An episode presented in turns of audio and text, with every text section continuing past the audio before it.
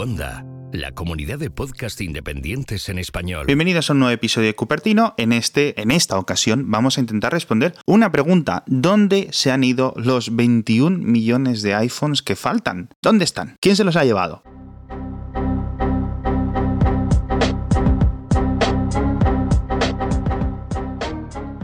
Es una pregunta que puede sorprender. Hemos hablado en muchas ocasiones de cifras eh, de Apple más que de los productos. Al final es un poco la intríngulis que a mí me gusta, ¿no? Si queréis escuchar y hablar de fundas hay 50.000 podcasts. Pero Apple en 2017, los dos primeros trimestres fiscales, es decir, el trimestre siguiente al lanzamiento de un iPhone y el primer trimestre físico del año de calendario, es decir, lo que Apple llama trimestres 1 y 2, según su calendario fiscal, en 2017 fueron 129 millones de iPhone. 2018, 129 millones de iPhone. Los mismos. No solo los mismos, sino que encima eran más caros, con lo cual todo el mundo estaba feliz, el iPhone 10 era una pasada, los iPhone 8 también, el público respondía. Es decir, estaba dispuesto a pagar el precio mayor, más alto, eh, medio de venta de los teléfonos. ¿Qué ha ocurrido este año? Una vez que hemos completado los dos primeros trimestres, pues que las ventas han bajado de 129 a 108. Hostia, qué palo, colega. Y claro, sustos, porque claro, llevamos varios años en unos 200 y pico, 210, 220 teléfonos vendidos a lo largo de todo el año por parte de Apple, y de repente empezamos el año, o la compañía empieza el año, mejor dicho, vendiendo 20, 21 millones de teléfonos menos. ¿Dónde se han ido? La respuesta es que realmente nadie lo sabe, nadie puede decirlo con exactitud. Podemos ver que es una crisis del concreto del campo de los smartphones, esta época post-PC se está convirtiendo en una época post-smartphone. Todo el mundo ya tenemos un gran smartphone que nos puede durar 2, 3, 4 años, incluso si lo tratamos bien, en la que ya no hace falta cambiar de smartphone cada 18, cada 24 meses y es una realidad. A mí me parece todo bien. Esto lo que hace es bueno, quitar apetito de ventas. También hay un mercado de segunda mano muy potente, etc. Pero aún así, después de la salida del iPhone 10S y del iPhone 10R, a pesar de los méritos propios de los dispositivos, los teléfonos no están funcionando en el mercado de la misma forma que hicieron los modelos del año pasado. Puede ser esta crisis del mercado, pero también pueden ser los altos precios, la mayor competición por parte de un montón de fabricantes. El iPhone ya no tiene la mejor cámara del mercado y esto es algo que yo creo que todos debemos admitir, ¿no? iOS sigue siendo un punto de venta fantástico, el servicio postventa de Apple sigue siendo fantástico, pero es cierto que cada vez hay móviles mejores en el mercado. Entonces, estos 20 millones de iPhones no es que hayan ido a ninguna parte, es que ese es el problema, que no han ido, se han quedado sin vender. ¿Por qué se han quedado sin vender? Bueno, pues en principio Apple dijo que durante el trimestre pasado que había tenido unas ventas tradicionalmente o excepcionalmente débiles en China. Esto miramos los números y he publicado un montón de gráficos demostrando que, oye, que sí, que en China han caído un montón, en Estados Unidos y en Japón aguantaban muy bien, que son los tres mayores mercados individuales para el iPhone. Vale, vale, vale. Pero que en países como en España, en el resto de Europa Occidental, en Latinoamérica, en Rusia, incluso en lo que es Reino Unido, que es el mercado más fuerte para Apple aquí en Europa, estaba todo bastante mal, cuando no regular en cuanto a las ventas. Es decir, es algo más que China. Ahora Apple en el siguiente trimestre nos ha dicho, oye, eh, parece que creemos que va a recuperar el mercado. Hemos visto que según iba acabando el trimestre, según íbamos incorporando las rebajas, estos recortes del precio que Apple estableció de forma oficial, que nos alarmaron a muchos. Bueno, no es que nos alarmaran, pero sí que te indican un poco que Apple puede decir, oye, a lo mejor no es un tema del mercado, a lo mejor es un tema de que simplemente hemos puesto un precio demasiado alto a esos teléfonos, ¿no? Porque si cuando tú les bajas el precio, comienzas a vender más, no es un problema de que la demanda no quisiera un iPhone, es un problema de que la gente no quería un iPhone a esos precios. Una vez que se lo pones un poco más barato, un poco más fácil, lo estaban comprando. Esto es lo que es el sureste asiático, puede ser más o menos el 30% de las ventas de Apple a nivel mundial, con lo cual, bueno, interesante. Pero antes de seguir hablando de los iPhones y las causas y los posibles motivos, vamos a hablar del patrocinador de esta semana porque es súper interesante, sobre todo si no has programado nunca una aplicación para iPhone, para iPad, para Mac, pero siempre has querido, la gente de shoyo.com, xojo.com, te lo pone súper fácil. Entras en las notas del episodio, pinchas el enlace del patrocinador y llegas a una página donde lo, te lo explican todo. Te descargas su programa, empiezas a aprender su sintaxis, es súper rápido, puedes programar y puedes hacer la interfaz simplemente arrastrando cosas. Tienes videotutoriales en castellano, tienes todo perfecto, es gratuito para iniciarte a programar. Y si siempre has tenido una idea de una aplicación que no sé qué en tu cabeza, nunca lo has tenido más fácil que con los programas, las herramientas de soyo.com. De verdad, totalmente recomendadas.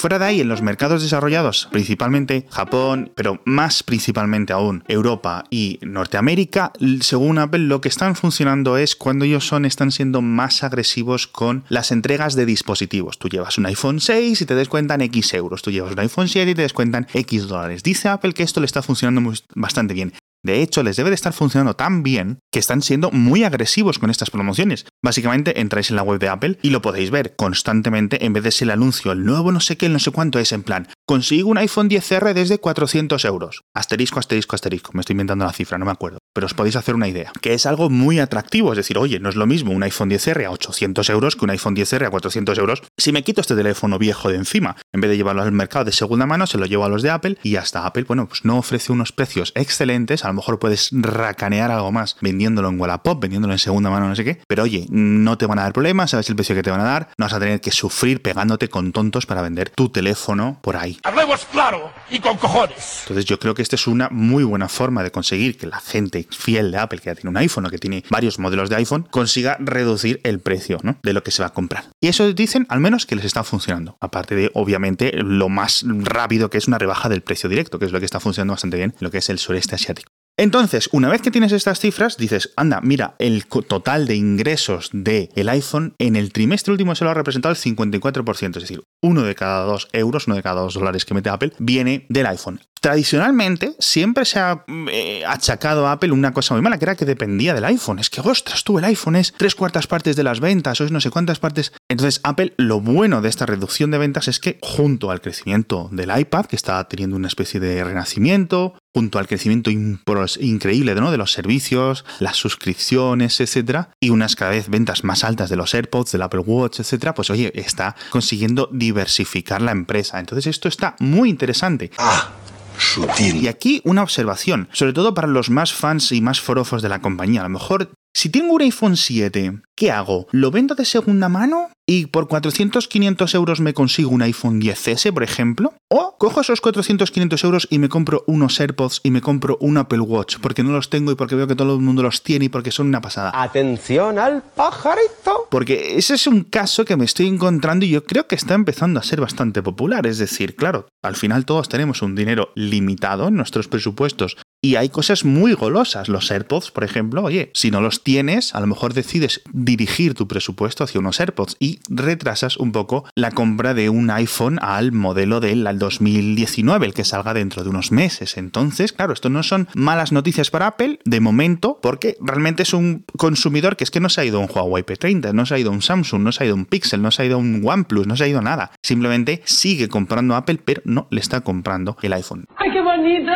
Hemos visto el año pasado como con iOS 12 tenías unas grandes novedades de rendimiento. Esto que no se nos olvide también es muy importante destacarlo. Un montón de gente con iPhone 6, 6, un 7, etcétera, vieron cómo su teléfono, entre comillas, renacía con mejor rendimiento, con un montón de cosas, gracias a todas estas mejoras de rendimiento del propio iOS 12. Con lo cual, es posible que esto, junto con el programa de recambio de batería, junto con unos móviles que son un poco más caros, etcétera, junto con lo que digo de que, ay, es que es muy, oye, eso es, goloso, no me digáis que no. Comprarte un Apple Watch y comprarte un iPhone, y perdón, y comprarte unos AirPods en vez de comprarte el nuevo iPhone, yo le veo mucho sentido. Entonces no sé cuánta gente lo estará haciendo. Según Apple, las ventas de, los dispositivos corporales subieron un 50% con respecto al año pasado. Es decir, si antes vendían 100, ahora venden 150. Esto es una cifra muy alta. Hombre, gran cantidad de, este, de esta subida es las nuevas ventas de los AirPods, que siguen vendiendo como churros, que son una pasada. Incluso este modelo, este año vienen con un modelo más caro, con lo cual todo ayuda, ¿no?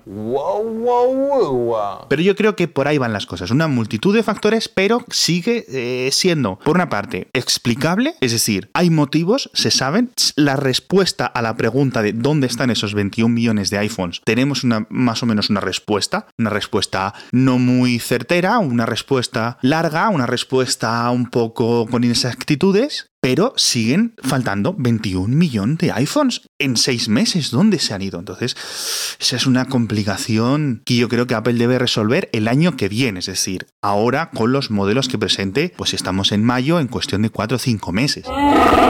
¿Cómo se van a llamar? ¿Qué precios van a tener? ¿Van a haber tres modelos? ¿Van a haber cuatro modelos? ¿Va a haber solo dos modelos? No lo sabemos. Las filtraciones este año, más allá de estos sketches de AutoCAD tridimensionales raros con tres cámaras, que comentaremos en un episodio futuro, no se está revelando mucho. O al menos quizás no se esté revelando mucho porque los productos son muy similares a lo que hay ahora. No es un gran cambio como el iPhone 10, no es un gran cambio como la, cuando el iPhone 7 quitó el jack de auriculares. Entonces, lo que yo creo que detrás de bambalinas Apple se ha dado cuenta de que los modelos de este año, los modelos del, presentados en 2018, iPhone 10S, iPhone 10R, son un poco más caros de lo que deberían. Comprende la filosofía, ¿no? Ya hemos comentado en otro episodio lo del 38%. Apple sigue manteniendo de forma firme durante años y años y años su margen bruto del 38%. Es decir, no es que Apple haga productos más caros y se esté quedando más dinero, no, es que los iPhones que está vendiendo son más caros de fabricar. Con lo cual, no es un tema de conspiraciones raras. Es un tema de que, oye, estamos haciendo productos. Entonces, si Apple consigue decir, ok, vamos, hemos visto que esto de teléfonos de casi 1.700 euros no funciona, no está respondiendo al mercado como queremos, vamos a reducirlo. No vamos a tirar los precios, no creo que vuelvan a móviles de 800 euros exclusivamente, ¿no? Pero creo que hay un poco de motivos o muchos motivos para pensar, para creer que los próximos iPhone, te digo, se llamen como se llamen,